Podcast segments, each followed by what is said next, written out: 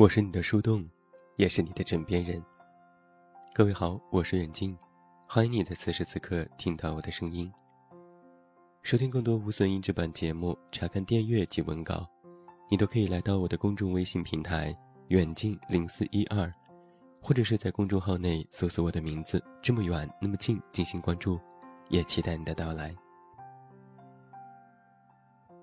先问你这样一个问题。你还记得你上次哭是什么时候吗？我曾经写过这样的一篇文章，就讲到，好像我们越长大越难哭泣了，眼睛因为多流眼泪而寓意清明，心灵因为饱经忧患而寓意温厚。我们从生下来就会哭，哭是我们的本能。然而，我们却被告知，不许哭。小的时候跌倒了，爸妈告诉我们要坚强，不许哭。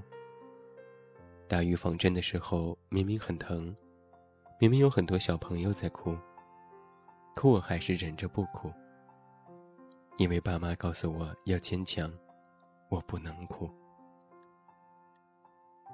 时间久了，就渐渐的觉得。哭是一件很丢人的事情，于是越来越少哭了。哭的次数少了，我就渐渐的认为我是一个坚强的人了。哭和坚强，就成了一对发誓永不见面的仇家。而在工作当中遇到再难对付的客户，我都会迎难而上。之后和朋友抱怨一通后，就一笑而过了。即便是老板的吹毛求疵，我也会随他而去，做好自己的工作，问心无愧就好了。在《红楼梦》当中，林黛玉还未还贾宝玉前世的灌溉之恩，便以眼泪为报；而在现实生活当中，很多情侣也都会在对方面前流泪，差别只是在于倾诉，而非环抱。有一句歌词是这样唱的：“如果你是我眼中的一滴泪，那我永远都不会哭，因为我害怕失去你。可我却认为哭是一种情绪的表达。我哭了，是因为你让我受委屈了。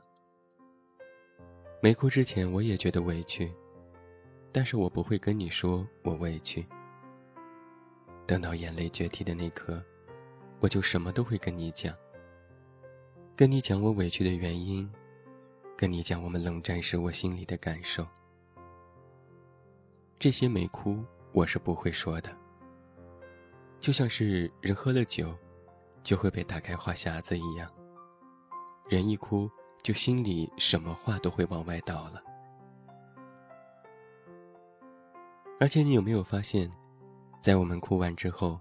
心里就会觉得很通畅，很舒服。有的小孩很喜欢闹腾，大人实在觉得烦了，就放任其自由。小孩见大人不理，就开始哭闹，哭着哭着就睡着了。睡一觉醒来，就成了听话的乖宝宝。我们称这样的行为为闹觉。一个小孩子如果小时候不哭，大人就会觉得有点不正常，而大人却很少会哭。也不知道在小孩的眼里，会不会觉得我们这些大人不正常呢？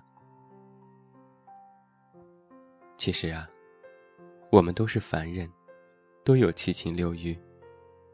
开心会笑，不开心会哭，这是一件很正常的事情。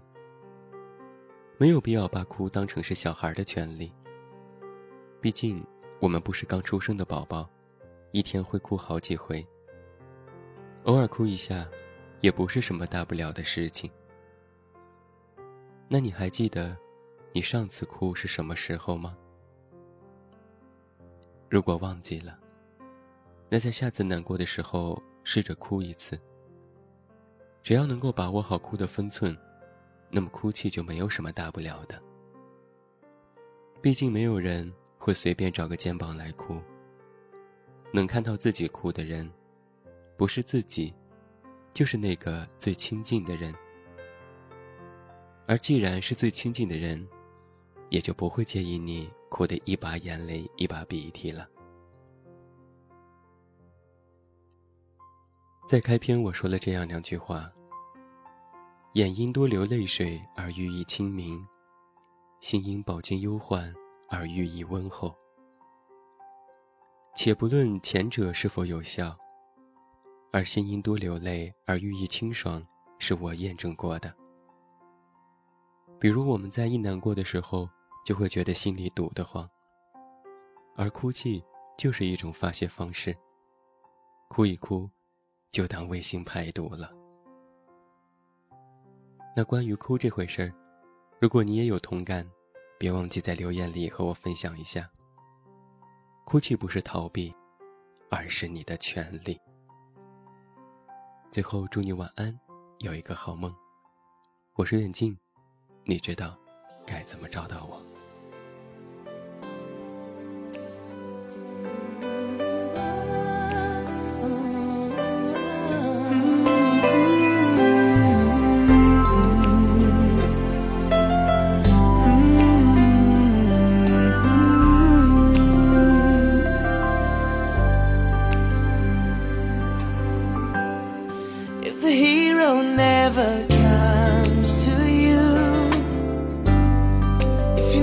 Someone you're feeling blue.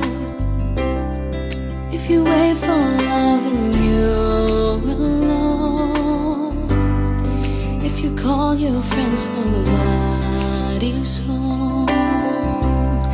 You can run away, but you can't hide through a storm and through a lonely night. Then I show you there's a destiny.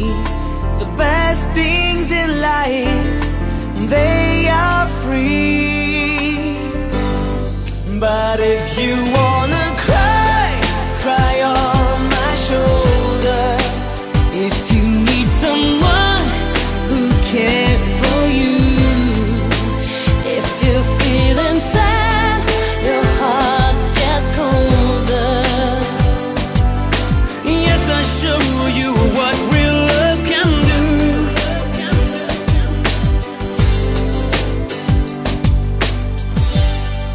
If your sky is gray, oh let me know.